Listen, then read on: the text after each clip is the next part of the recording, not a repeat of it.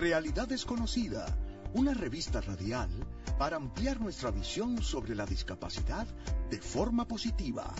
Con Chalmaría Arroyo por WIPR 940 AM.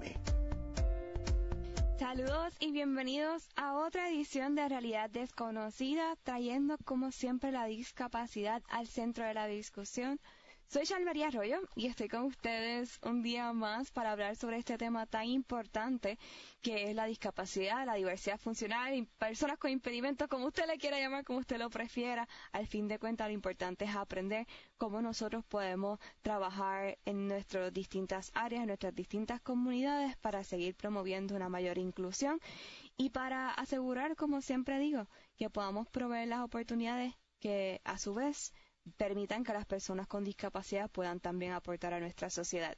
Como siempre, les recuerdo que nos busquen en todas las redes sociales, en Facebook e Instagram estamos como Realidad Desconocida PR y en YouTube como Realidad Desconocida Aprender sobre la Discapacidad.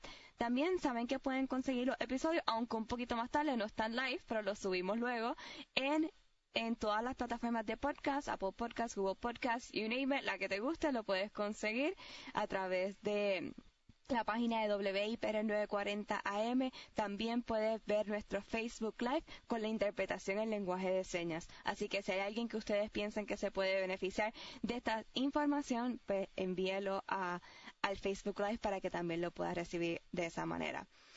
El día de hoy vamos a hablar sobre lo que es el remedio provisional.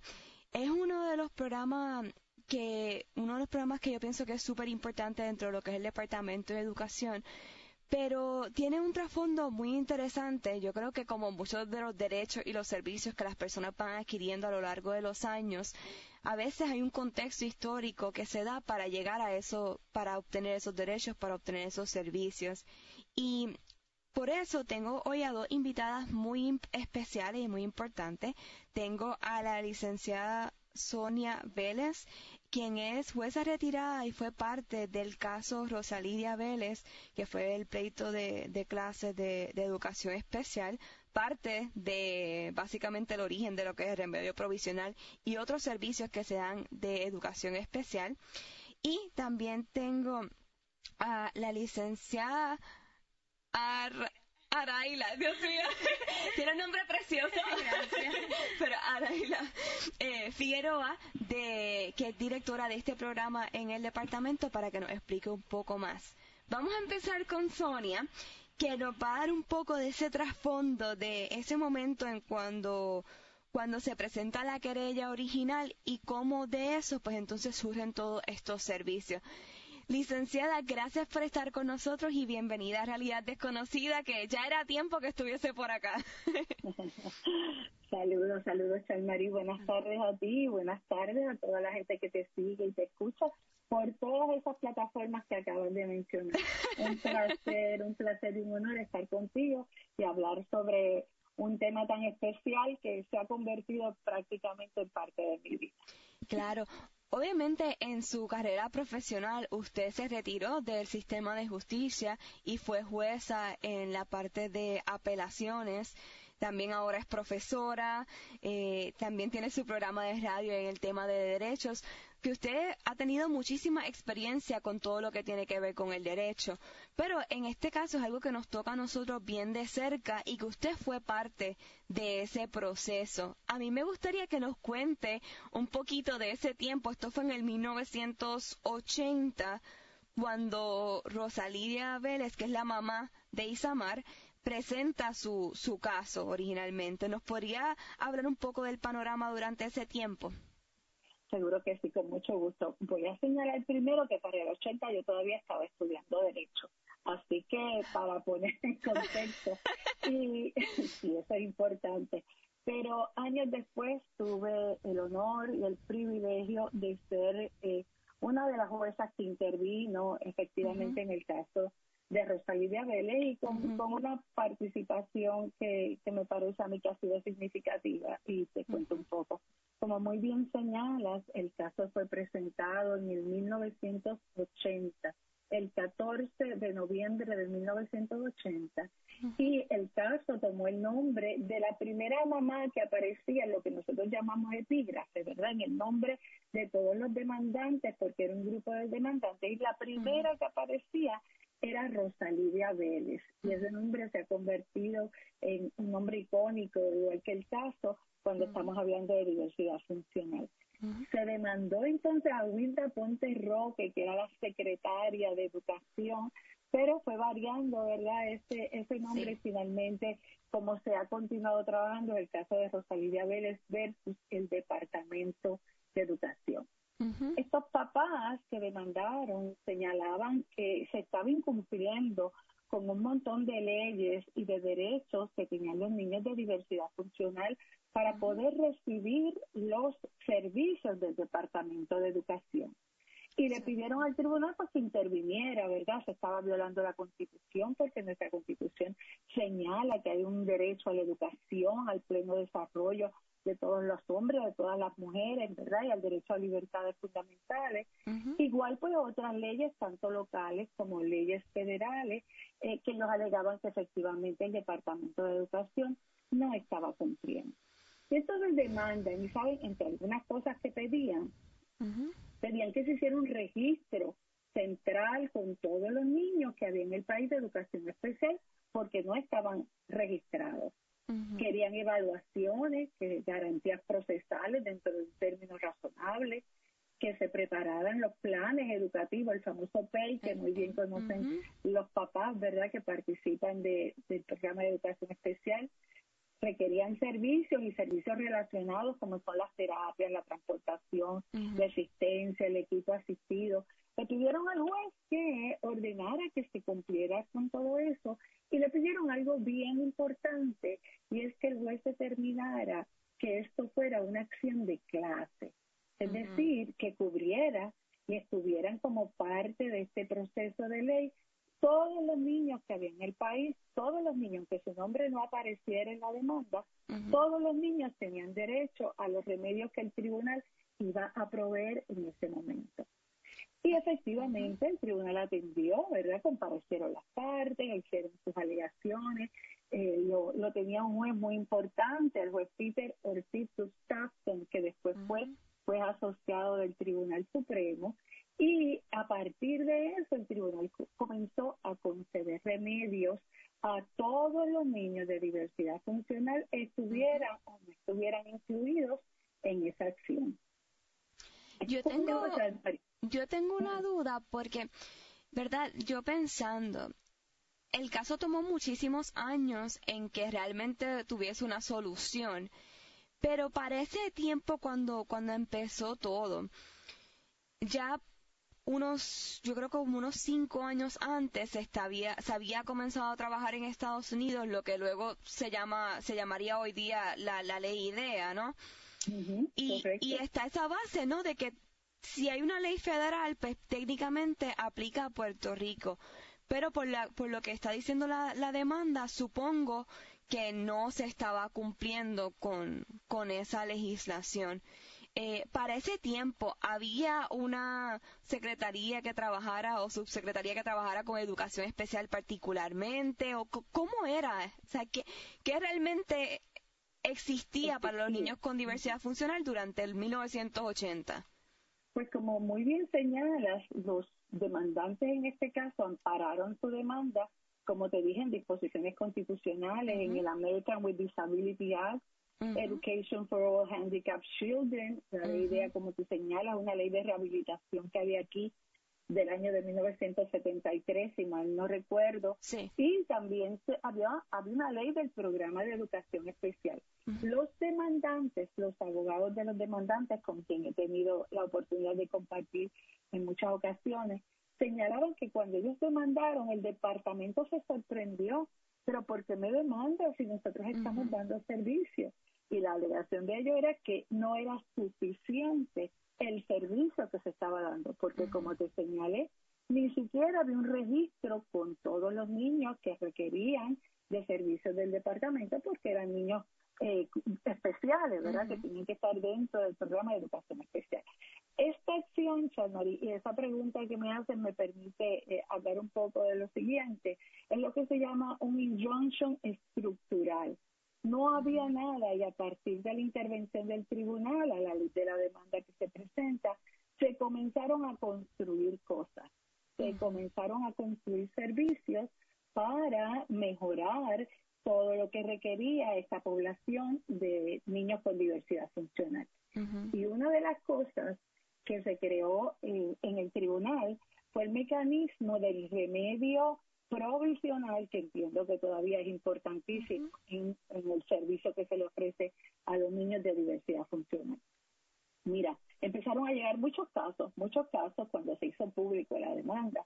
El tribunal comenzó a recibir acciones individuales por toda la isla, ¿verdad? Por todos los tribunales de la isla se comenzaron a recibir eh, demandas particulares. Y el tribunal, como había decretado que era una acción de clase, las unió todas y se las trajo para San Juan, que era el tribunal donde se habían presentado la primera, la primera demanda. Así que todas se recogieron en la acción de clase bajo Rosalía Vélez. El juez advirtió, ¿verdad?, todo ese cúmulo de trabajo que tenía, hizo un nombramiento, lo que se llama un comisionado especial, que le iba a asistir y ayudar a diseñar el remedio adecuado que se quería este caso. Este abogado se llama el licenciado Alberto Omar Jiménez. Es un extraordinario abogado, profesor de Derecho en la Facultad de Derecho de la Universidad Interamericana y que se mantuvo en el caso por muchos años. Y es a través de este comisionado, del licenciado Alberto Omar Jiménez y los abogados que estaban en el caso, que se diseña lo que es el remedio provisional.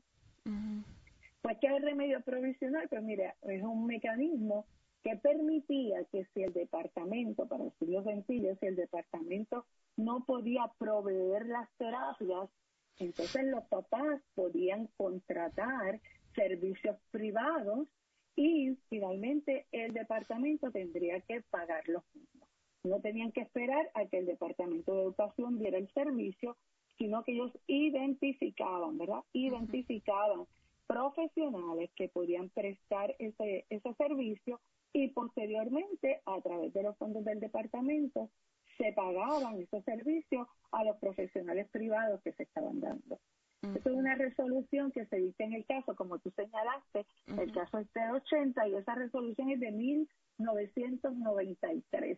Se habían pasado básicamente 13 años que todavía se estaba discutiendo este caso.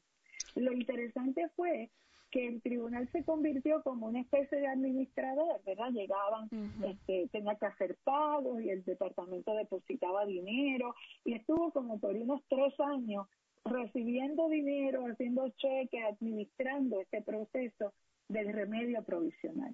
Qué la juez que estaba, sí, la juez que estaba en ese momento en el caso determinó que era tiempo que el Departamento de Educación tomara la rienda del remedio provisional y trabajara en ello desde el propio departamento este servicio que se estaba dando. Y ese es el comienzo de la Secretaría de Educación Especial que tiene el Departamento de Educación. Por eso te digo que es un, remedio que va, un remedio que va construyendo. No habían cosas y a través de la intervención del tribunal y de los profesionales, los abogados que estaban trabajando en el caso, se logran, se logran establecer y crear servicios y procedimientos. Y ese es un poco, ¿verdad?, de dónde surge el remedio provisional. Yo creo en que... Esa fecha, Perdóname. En esa fecha que te estoy hablando, es lo último que te voy a decir y te escucho, no había una sentencia todavía en el caso. No había sentencia, todavía el caso estaba en descubrimiento de prueba, en discusiones, y no se había podido llegar todavía a ningún remedio más o menos final en el caso. O sea que todavía en el 93, por decirlo así, en, todo este proceso en que se está construyendo lo que mencionas de remedio provisional y de la secretaría y todo esto, no, no ni siquiera había terminado el caso. O sea, son soluciones que se fueron creando en el camino. Exactamente, son remedios interlocutorios en lo que el tribunal decidía las peticiones que le habían hecho en la demanda original. En el año 1999 yo intervengo en el caso como jueza eh, superior, entonces estaba en una sala, la sala 907 del Centro Judicial de San Juan, la sala que atiende recursos extraordinarios ser famosa, muchos jueces que resuelven las cosas importantes del país. Digo que todo es importante, pero las que tienen mucho interés público están en esa sala. Para 1999, cuando intervengo en el caso, eh, el caso estaba como maduro e invitamos a los abogados a que trabajáramos sobre alguna algún, algún proceso, alguna medida que nos permitiera dictar una sentencia para que el Departamento de Educación y las partes supieran exactamente qué estaba concediendo el tribunal en este caso. Nos envolvimos ahí con los abogados, Shalmari, y el 14 de febrero, todavía dura un poquito, el 14 de febrero del año 2002, se dictó la única sentencia que tiene el caso, porque es una sentencia parcial, pero mediante la misma, el tribunal, ¿verdad?, concedió los remedios que había pedido las partes, se requirió que se hiciera un registro, que se trabajara con el PEI, que se trabajara con los servicios y las terapias y la asistencia que requerían los, estudiantes y los niños de educación especial. Y todo eso, todo eso se recogió en un documento, en una sentencia parcial. Un día muy bonito, un día de éxito. Un día de festejo, de verdad, porque por fin hubo una solución un poco más más clara y más, no final, pero realmente un poco entre comillas, más final y, más específica. Licenciada, tenemos que ir a una pausa, pero me gustaría que se quede con nosotros un momentito para retomar el tema un poco, eh, porque creo que hay unos puntos que me gustaría resaltar y, quisiera que usted nos dé su opinión. Así que vamos a ir a una pausa. Estamos escuchando Realidad Desconocida por aquí por WIPR 940M. Estamos hablando sobre lo que es los servicios de remedio provisional, pero para comenzar estábamos conversando en este primer segmento con la licenciada Sonia Vélez, quien nos está dando un poco de ese contexto histórico de cómo fue que surgieron estos servicios aquí en Puerto Rico. Estás escuchando Realidad Desconocida con Chalmaría Arroyo por WIPR 940M, trayendo la discapacidad. Tú no tienes límites. Cree en ti. Realidad Desconocida. Que nada te detenga. Ya estamos de regreso en nuestro segundo segmento de Realidad Desconocida. Soy María Arroyo y como siempre estamos hablando sobre la discapacidad, en especial en el día de hoy sobre lo que es remedio provisional, uno de los servicios que yo considero que es sumamente importante dentro del Departamento de Educación de aquí de Puerto Rico para las personas que, que son de acá. Y estábamos hablando de un poco el contexto histórico con la licenciada Sonia Vélez, quien fue parte de este caso como jueza. Eh, fue súper interesante porque, como ella nos contaba, esto es algo que, un caso que se presentó en el 1980, que aunque lleva el nombre de Rosa Lidia Vélez, prácticamente fue una, dígame el, término otra vez, licenciada, acción de clase. exactamente. Estoy aprendiendo de derechos. Mucho, mucho. Así que, que aplicaba a todos los niños de, de educación especial y realmente resultó en muchos de los servicios que existen hoy en día para nuestros niños. Yo quería retomar el tema un poco antes de pasar con la licenciada Figueroa, que nos va a hablar un poco más del programa de remedio provisional como tal, porque yo digo, wow, si fue en 1993 que se empieza a hacer algunos de estos, de estos servicios, se van creando desde el mismo tribunal. Y fue en 2000, 2001, creo que, no, que nos dijo, 2002, que, que por fin se da una sentencia parcial. O sea, esto quiere decir que no, no van casi, van 20 años prácticamente, desde 20, 27 años si contamos lo primero que se hizo, de, de que se empezara a implementar todos estos programas con más formalidad, por ponerlo de alguna manera. Desde el 80 ahora van muchísimos años, ¿verdad? Casi 40, 40 y pico de años este, en el caso y el año que viene, eh, yo creo este año se cumplen, el año que viene se cumplen 20 años de la, de la sentencia. Exacto. Eh, la situación con la sentencia, Salmari, que creo que hay dos cosas importantes que me gustaría eh, compartir contigo y con, tu público. La sentencia contemplaba el nombramiento de lo que se llama un monitor, una persona que estuviera pendiente a que efectivamente se cumpliera con la se cumpliera. El Departamento de Educación ha tenido dificultades muy grandes en todos estos años de cumplir con esa sentencia. Así que el tribunal se mantiene todavía interviniendo en el caso para que el departamento y a través de la monitora se rindan informes eh, alusivos al cumplimiento, cómo va el departamento cumpliendo con, lo, que dispuso la sentencia parcial en este caso. Y lo otro interesante del caso, Charmarie, es que el caso, a pesar de lo que solicitaban inicialmente, fueron los remedios que te señalé, en el camino se dispuso que los niños que no habían recibido servicios e incluso sus papás tenían derecho a ser indemnizados a recibir una cantidad de dinero por los daños que habían sufrido todo el tiempo y todos estos años que no se le dio servicio. Ese caso, esa parte del caso, todavía está viva, todavía se está trabajando. La única dificultad es que toda vez que ahora el país está bajo una acción de quiebra a la luz de la, de la ley promesa que todos conocemos, los casos contra el Estado se han paralizado. Tú no puedes irle a cobrar ahora al Departamento de Educación. claro. Y por lo tanto, esa etapa del caso está paralizada.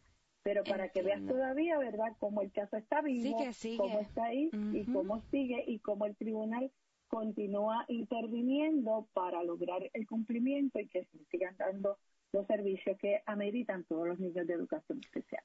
Lo último que a mí me gustaría comentar es que me impresiona mucho y siempre se resalta la importancia de los padres en todo este proceso y de que den esa lucha, porque sabemos que puede ser muy difícil y que puede ser cansón para, para los papás estar todo el tiempo buscando recursos de un sitio o de otro. O sea, no estamos hablando aquí en, solamente del departamento, sino en general, ¿verdad? Para sus niños. Pero, pero fue clave.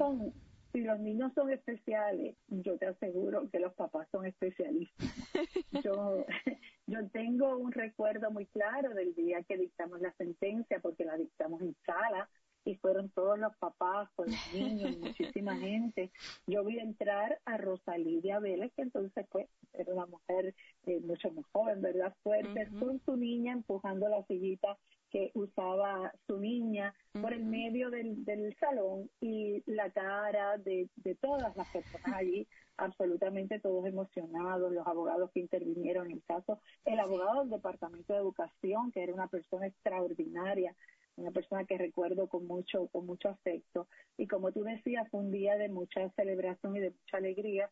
Y esos papás, eso sí que dan la milla extra y es, es un amor desbordante que lo que eh, solo persigue es lo mejor, los servicios para sus niños, que puedan integrar, incorporar a la sociedad y siempre aportar desde todas las capacidades que tienen. Claro. Y en esa línea, ¿qué consejo usted le podría dar a aquellos papás que quizás no saben cuáles son como las líneas a seguir, ¿no? Obviamente no todo va a terminar en el tribunal, que eso tampoco es cierto, ¿verdad? Pero cuáles son los pasos que ellos deben dar y cuándo es el momento en que ellos deben decir, ok, este es el momento quizás de ir más allá y buscar algo un poco más, pues más fuerte o más oficial.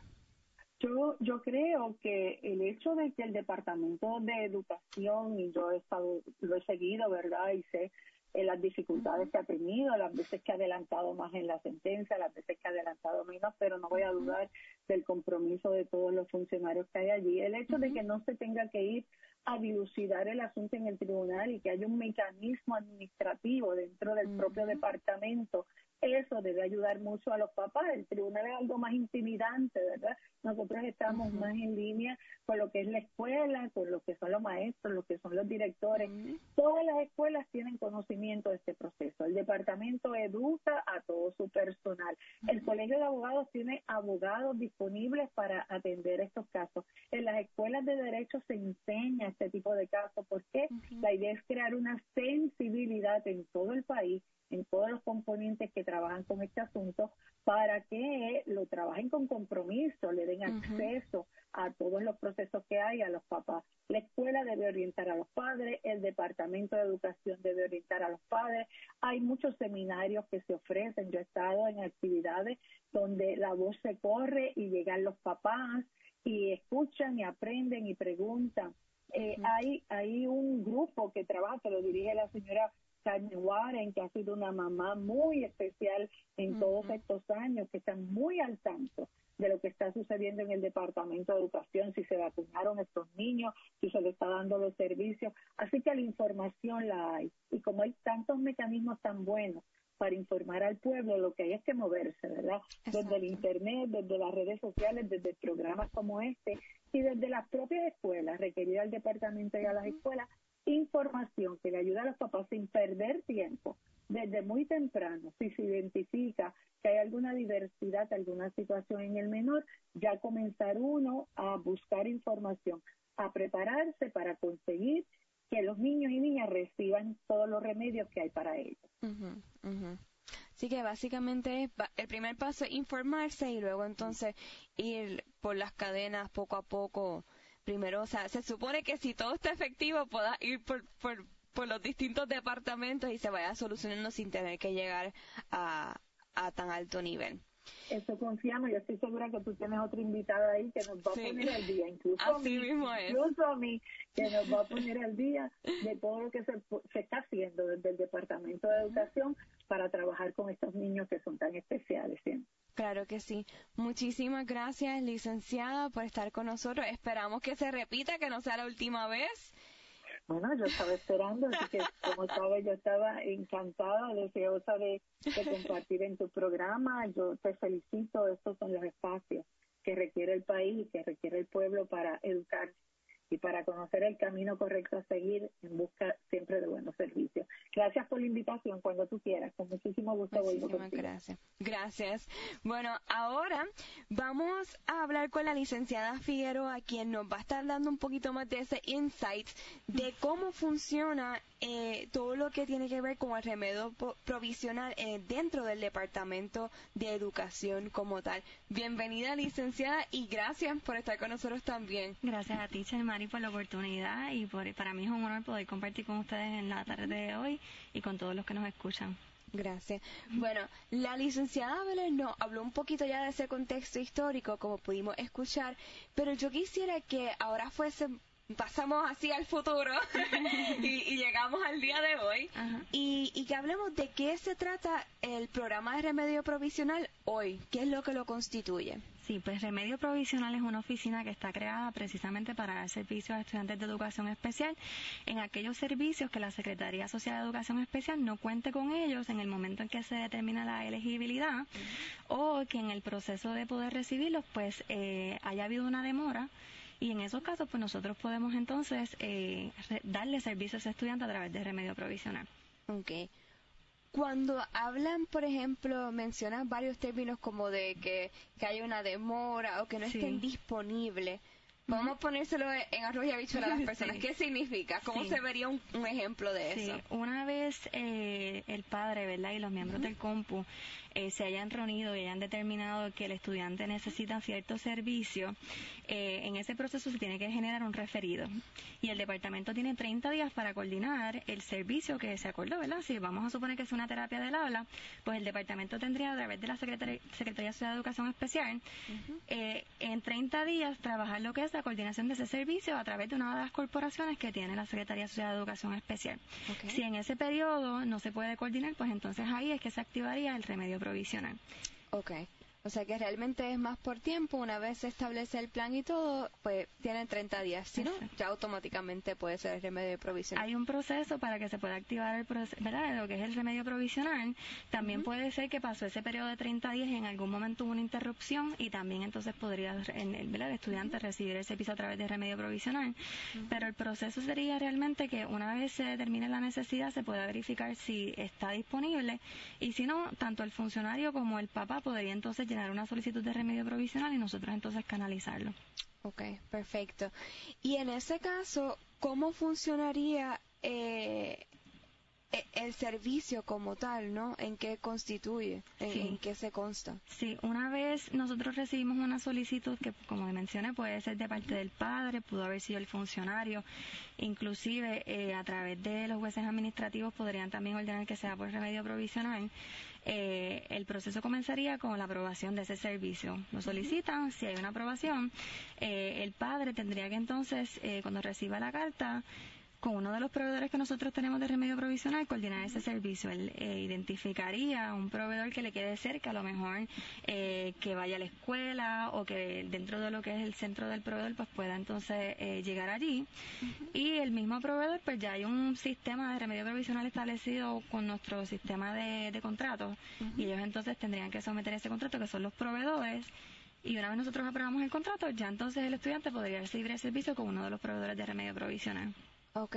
Voy a usar un ejemplo. Vamos a suponer que sea mm, terapia ocupacional.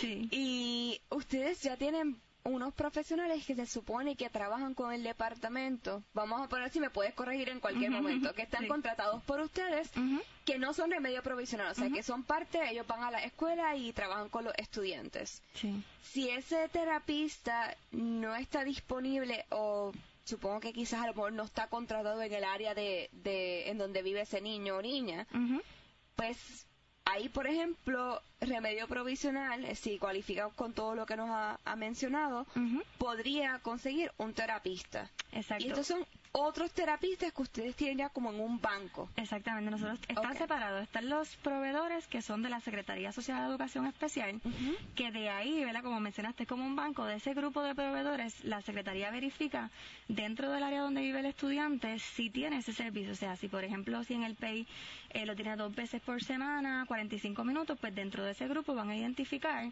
que eh, hay alguno de los proveedores que le pueda ofrecer. En el caso que ellos no tengan el espacio, porque no hay ninguno que pueda ofrecer eh, dos veces por 45 minutos, pues entonces ahí es que entra remedio provisional y se podría dar la aprobación. Y el padre entonces tendría que identificar de los proveedores que nosotros tenemos, que también serían aparte, ¿verdad? Tienen los proveedores de la SAI, tienen los proveedores de remedio provisional. El papá identificaría uno que le quede cerca o que sea conveniente para el padre para poder empezar esa gestión de contratación. Y dentro de esos proveedores podría conseguir uno que dé 2 por 45 minutos. Y entonces ese proveedor le daría el servicio. Entiendo. Y perdóname que vaya un poquito para atrás, pero para entender bien, si el padre consiguiera, por ejemplo, un terapista que no está en ese banco, entre comillas, podría, podría contratarlo o sea, ¿hay una forma de incluirlo en el banco de ustedes o tiene que ser personas que ya estén registradas bajo ese remedio provisional? Nosotros tenemos, eh, el grupo de proveedores que nosotros tenemos por remedio provisional tienen que cumplir con ciertos requisitos para que puedan ser proveedores.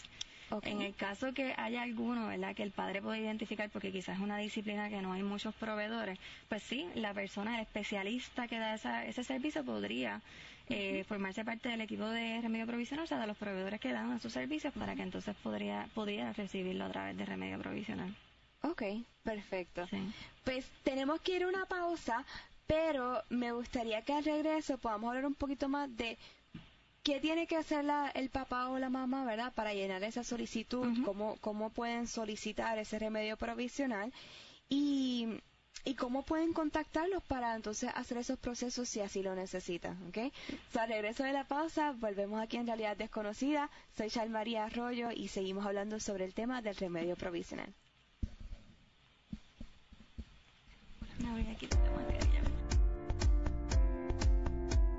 Estás escuchando Realidad Desconocida con Chalmaría Arroyo por WIPR 940M, trayendo la discapacidad al centro de la discusión.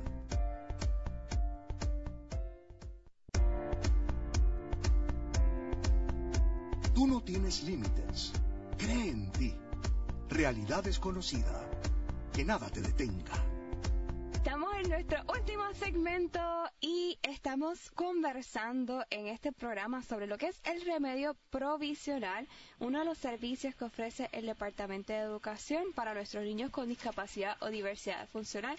Así que si usted es un padre o una madre, un familiar, un cuidador que crea que su niño o niña se puede beneficiar, espero que esta información les sea de mucha utilidad y si no, pues compártalo con personas que ustedes piensen que le pueden sacar provecho. Les recuerdo, como siempre, que estamos en Facebook e Instagram como Realidad Desconocida PR, en el Facebook Live de WIPR 940 AM. Pueden ver nuestro programa con interpretación en lenguaje de señas para que la información pueda llegar a todo el mundo. Y también pueden visitarnos en YouTube como Realidad Desconocida Aprende sobre Discapacidad. Siempre dale like y share we appreciate it, de verdad, porque mientras más lo compartan y más nos comenten y nos hagan sus preguntas, nosotros podemos saber qué temas les interesa, qué temas quieren que discutamos en el programa y también podemos llegar a más personas.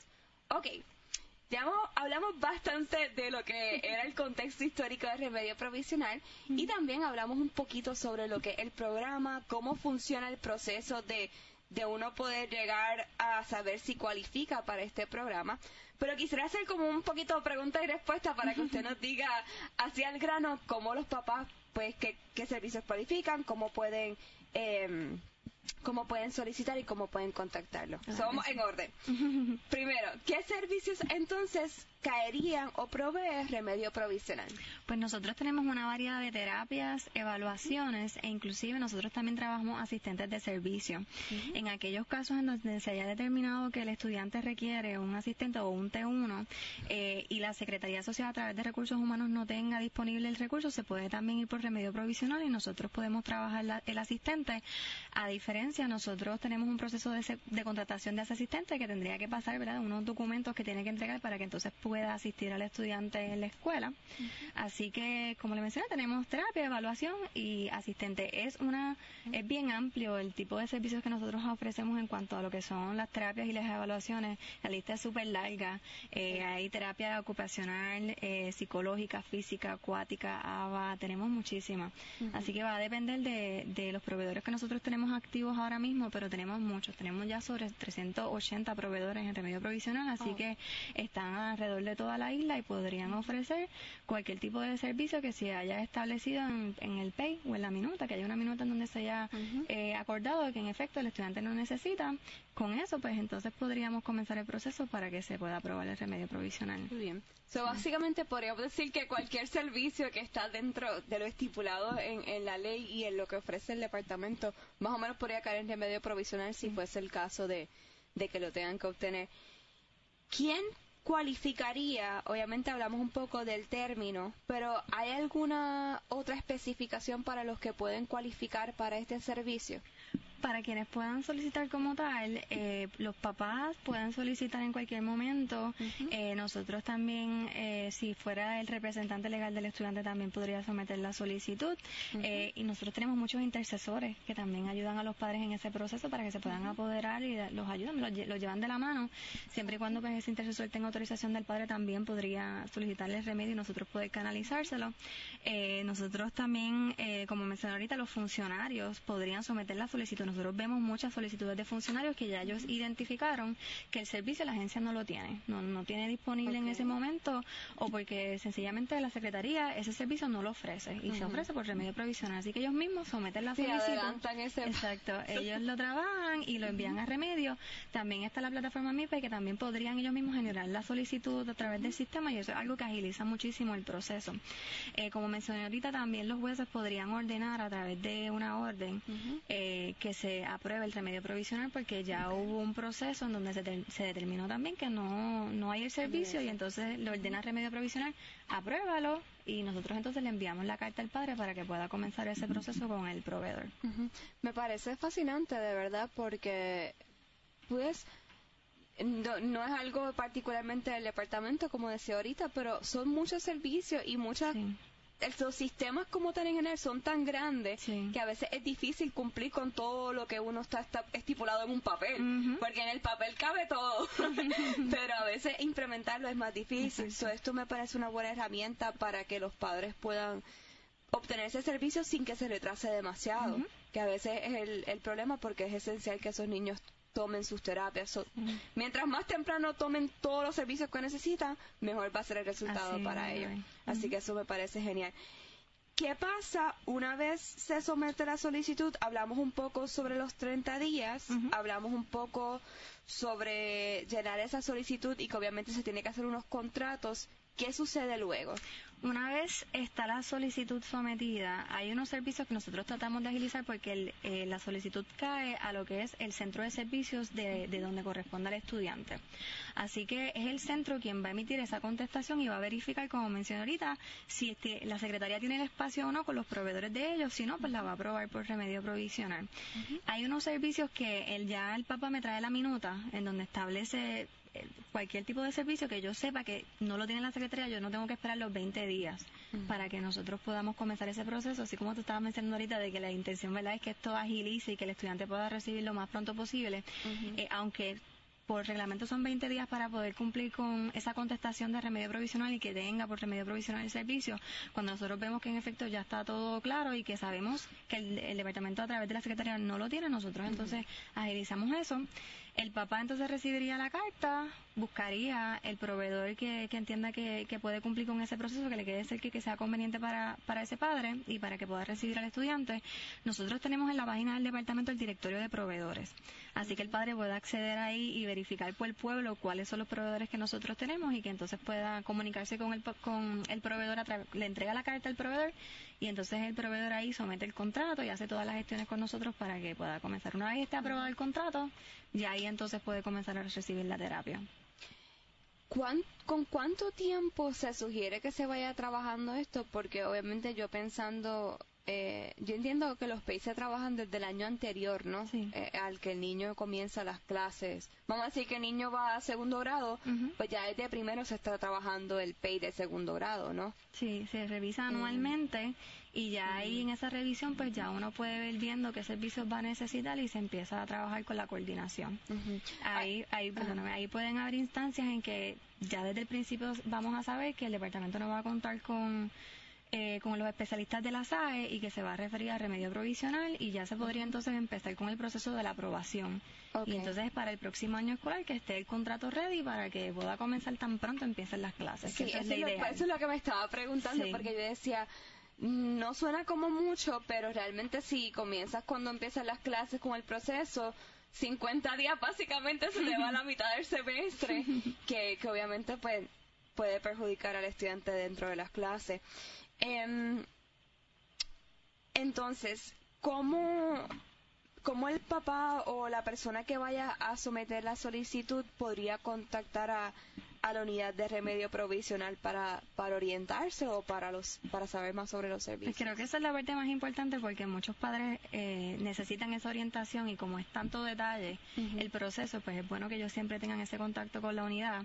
Nosotros bien recientemente implementamos un sistema de citas virtuales y presenciales, ¿verdad? Porque estamos en una pandemia y queríamos que los procesos fueran ágiles y que pudiéramos atender la mayor cantidad de padres eh, y a través de la plataforma del departamento, en la página del departamento está el enlace para que ellos puedan solicitar tanto una cita presencial como una cita virtual. La cita virtual es bien interesante porque es nueva y básicamente es eh, que el papá escoja el día y la hora que, que va a coordinar un servicio con nosotros y el mismo sistema genera una llamada. Así que eh, según coordinaste, vas a tener una llamada de la unidad eh, para resolver cualquier asunto que, tenga el padre o quien, que nos esté comunicando, porque a veces tenemos los mismos abogados, los mismos intercesores que pues buscan información y piden que piden esa orientación, inclusive los maestros también nos llaman mucho y, están utilizando el programa. Así que no solamente puede coordinar lo que es la cita presencial, sino también la virtual, bien importante y, me agrada verdad que estemos en este espacio porque puedo comunicarle y llevar el mensaje. Nosotros recientemente nos mudamos eh, de edificio. Nosotros estábamos antes en el quinto piso del edificio de corrección y rehabilitación aquí en San Juan.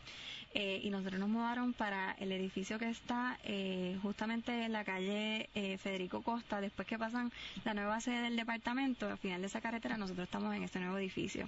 Así que en la página del departamento también podrían conseguir información más detallada de la dirección. Pero es bien importante de dónde, ¿verdad? Presencialmente, si el padre quiere ir, pues puede entonces también llegar hasta nuestras oficinas para atenderlo. Eh, pero también pues están todos los mecanismos que mencioné de que pueda sacar la cita de cualquiera de los dos modos, presencial o virtual. Y obviamente nosotros tenemos también unos teléfonos que los puedo compartir para que entonces puedan comunicarse con nosotros también. Esto voy a dar tres que son básicamente los principales porque la lista es bien larga de extensiones que tenemos. Sí, no, pues lo tiene que buscar en el directorio. De... esta es la página, esta es la página. Eh, hay, un, hay una pestaña que dice remedio provisional y ahí está toda la información. Están los correos electrónicos, los teléfonos, el enlace de la cita, que ahí pues puede encontrar toda la información que necesita, inclusive los formularios también están en esa, en esa página.